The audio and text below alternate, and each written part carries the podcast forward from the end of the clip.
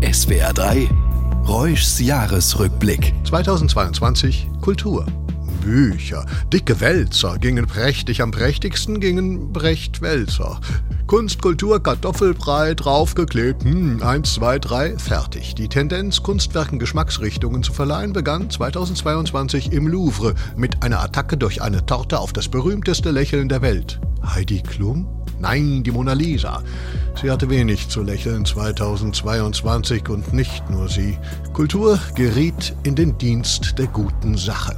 Alles, was russisch ist oder nur so klingt, weg. Die Netrebko, raus aus der Playlist. Jawohl, nie mehr Kreml Brûlé essen oder, oder wie das heißt. Okay, bitte. Soll man Ahnenforschung betreiben? Okay, das geht. Das ist reine Ukraine. Soll man forschen, bevor man etwas für gut befindet? Ist das dann Haltung?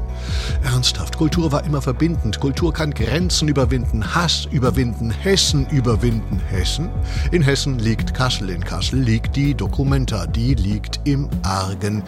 Die traurige Documenta-Attraktion war etwas, was wegkam. Ein antisemitisches Wimmelbild. Es fiel im Vorfeld fast niemandem auf, weil Antisemitismus fast niemandem mehr auffällt? Fragezeichen oder Ausrufezeichen.